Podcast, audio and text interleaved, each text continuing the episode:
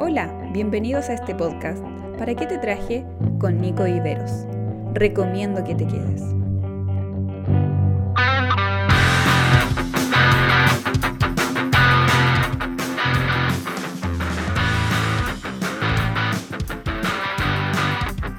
Hola, hola muchachos, ¿cómo están? Bienvenidos a Para qué te traje este nuevo episodio. Gracias por, por estar acá, gracias por estar escuchando esto desde el inicio. Eh, gracias por los comentarios eh, que me llegaron del capítulo anterior, todos aquellos que ah, me escribieron, a los que se atrevieron a escribirme, a los que compartieron también en su historia, muchas gracias eh, por, por, por, hacerlo, muchas gracias por compartir, muchas gracias por apoyar este, este lindo proyecto que, sin duda Dios ha puesto en mi corazón. Y bueno, seguimos con la serie. Dijimos que eran seis episodios. Vamos con el episodio número dos de, de esta serie llamada La letra chica de la cruz. Eh, acabamos de pasar el fin de semana de, de Semana Santa, de la Pascua. Espero que hayan tenido un lindo tiempo en sus iglesias respectivamente. Y, bueno, y que por sobre todo siempre recuerden este, este suceso día a día, no tan solo en la Pascua. Dicho esto, que nada tiene que ver con el tema, quiero mm, entrar de lleno a lo que quiero compartir el día de hoy. Quiero ser breve, profundo, conciso ah, y al mismo tiempo tratar de ser lo más claro posible. Mateo capítulo 27, versículo 45 dice lo siguiente. Desde el mediodía hasta la media tarde, toda la tierra quedó en oscuridad. Como a las tres de la tarde, Jesús gritó con fuerza, Elí, Elí, lama sabactani, que significa, Dios mío, Dios mío, ¿por qué me has desamparado? Cuando lo oyeron, algunos de los que estaban allí dijeron, está llamando a Elías.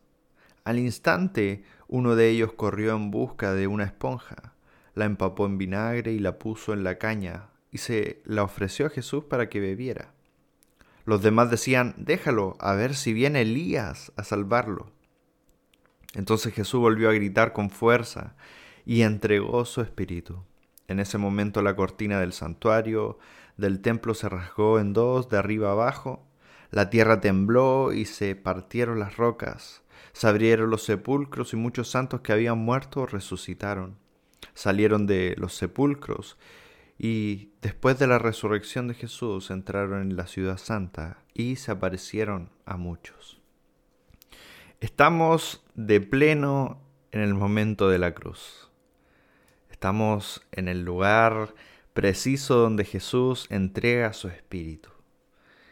Eh, y la verdad es que hay mucho que decir de este tema. Podríamos hablar sobre ah, los días de oscuridad, que de hecho voy a tocar algo brevemente sobre eso. Podría hablar sobre por qué Jesús se sentía desamparado o se sentía solo, que tal vez en algún otro episodio, más adelante lo, vamos a poder ah, hablar. Eh, pero hoy quiero centrarme en la naturaleza.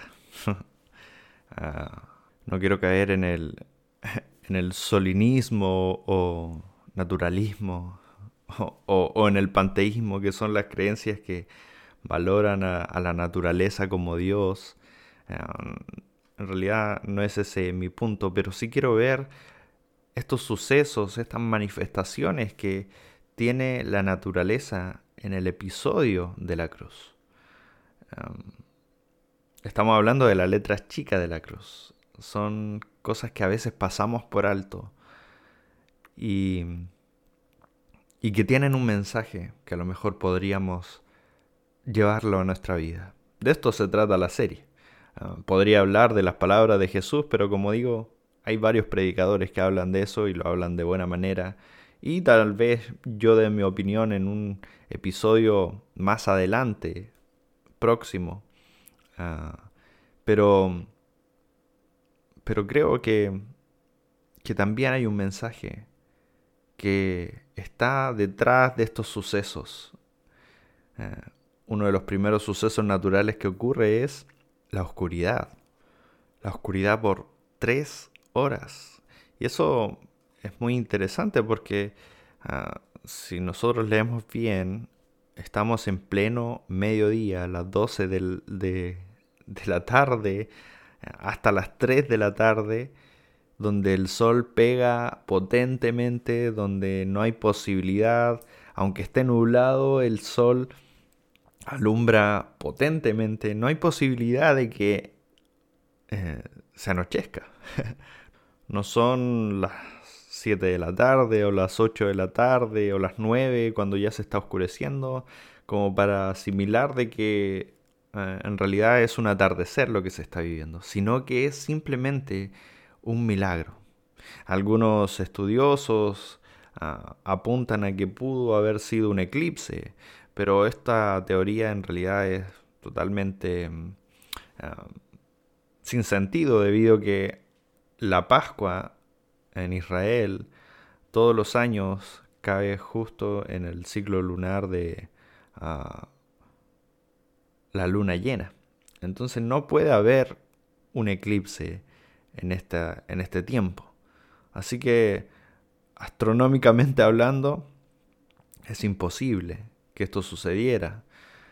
Y bueno, también hay, hay otras teorías de por qué pasó esta, esta situación. Una de las más populares, más famosas que yo he escuchado también en varios predicadores, es que nos dicen que eh, eh, en este momento es donde Jesús eh, se encuentra como el mayor pecador del mundo.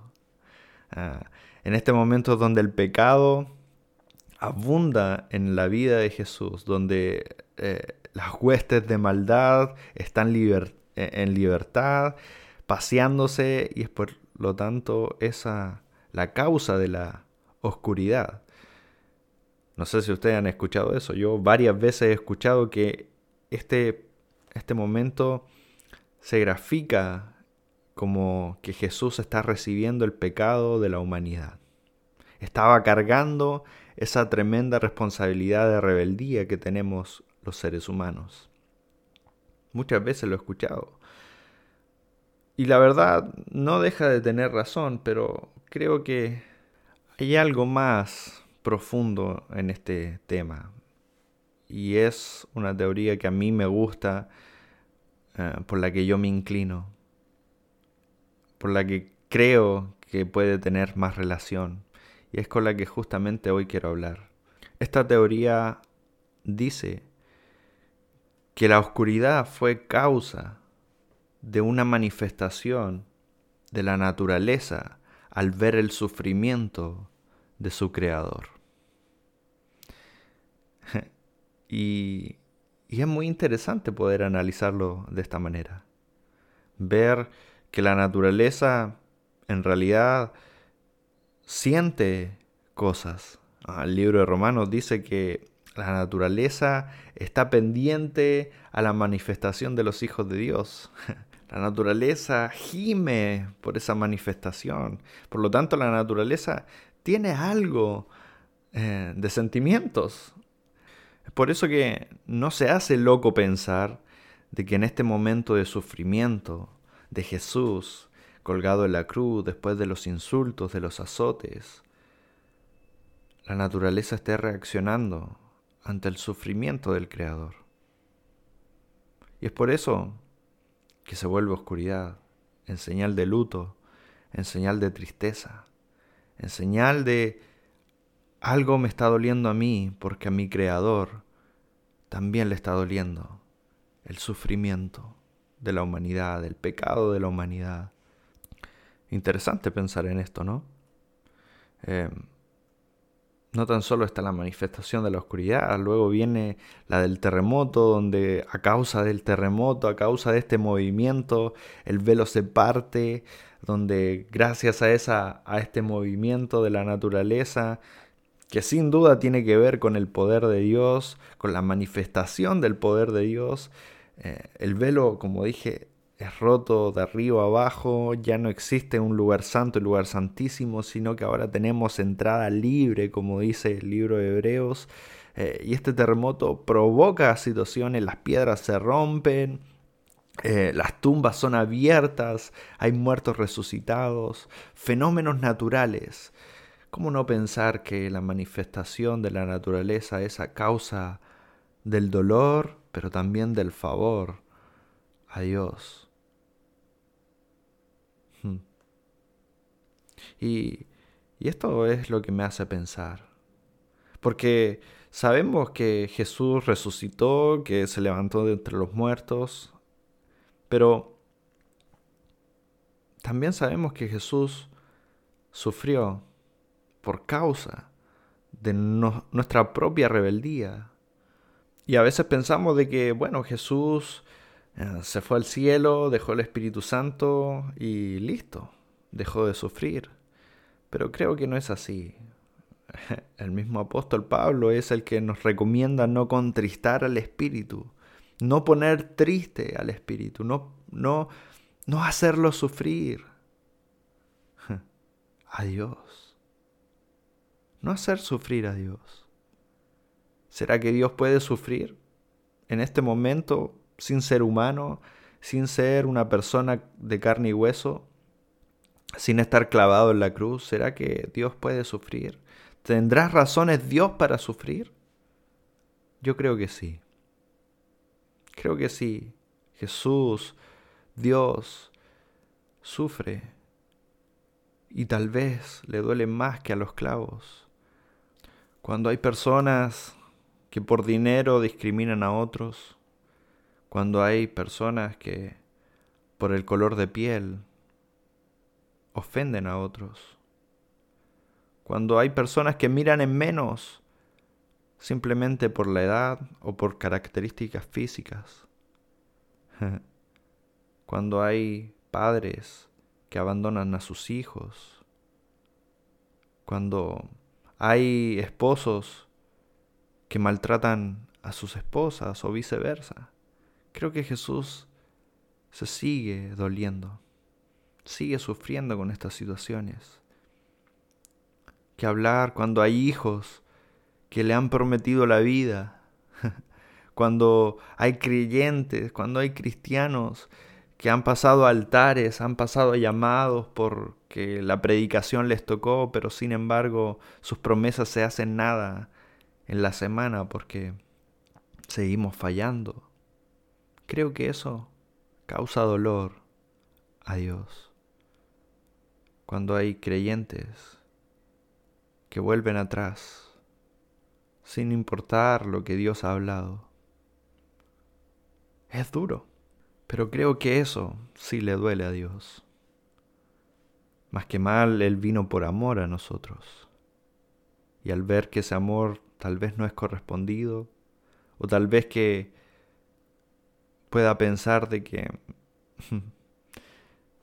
todo ese sufrimiento que tuvo que vivir siendo humano, muy poco lo valoran, creo que causa sufrimiento. Ah, no quiero apuntar a lo mal que lo ha hecho la iglesia, pero tenemos responsabilidad en cuanto a cómo demostramos el amor de Dios.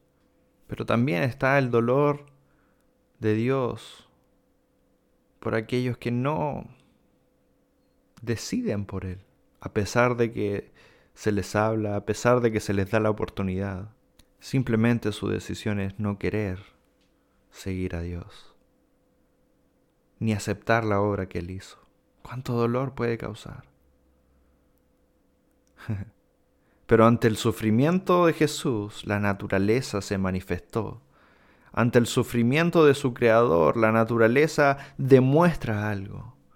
Mi pregunta es, si nosotros entendemos que Jesús, que Dios, en estos momentos puede estar sufriendo por situaciones que está pasando, que está viviendo el mundo, eh, por situaciones que nosotros conocemos que pasan con hijos de Dios, con creyentes, con algunos que se dicen ser autoridades religiosas, eh, o por situaciones que, que tal vez conocemos de un vecino o por la situación, como dije antes, de maltrato, de, de, discriminación social, de, de bullying.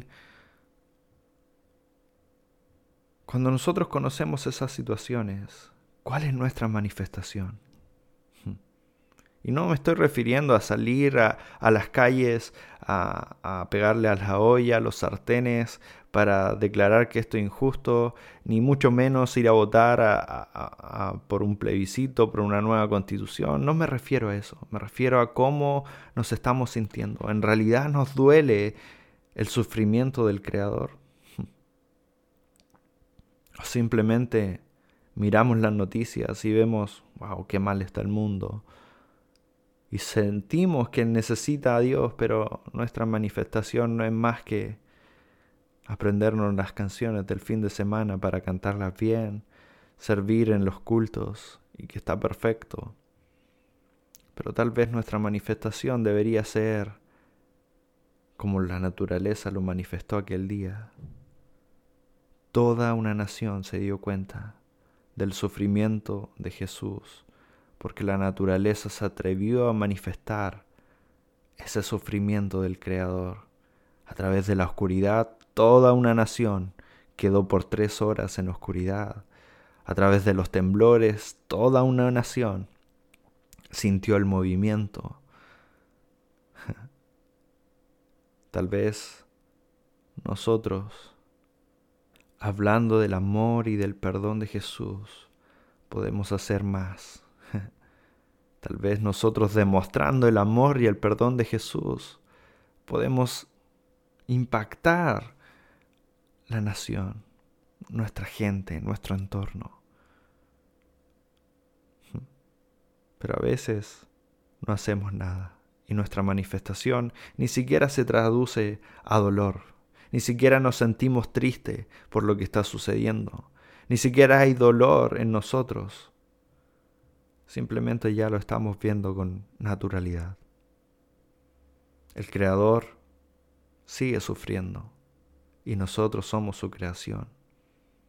¿No será el tiempo también de manifestarnos?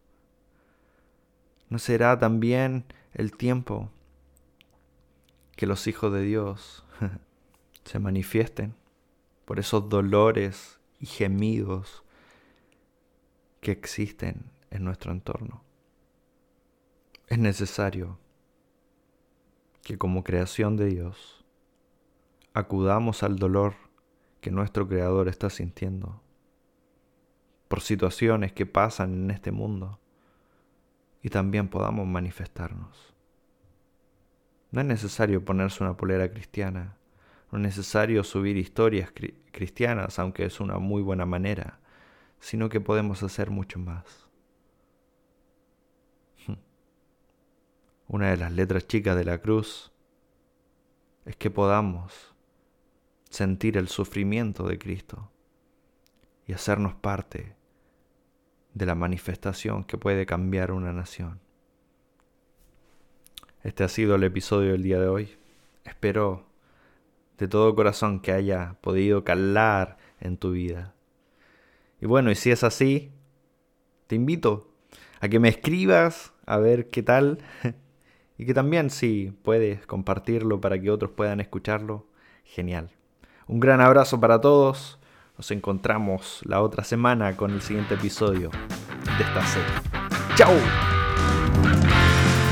Esperamos que este podcast haya sido de bendición a tu vida. Nos encontramos en un próximo episodio. No te lo pierdas.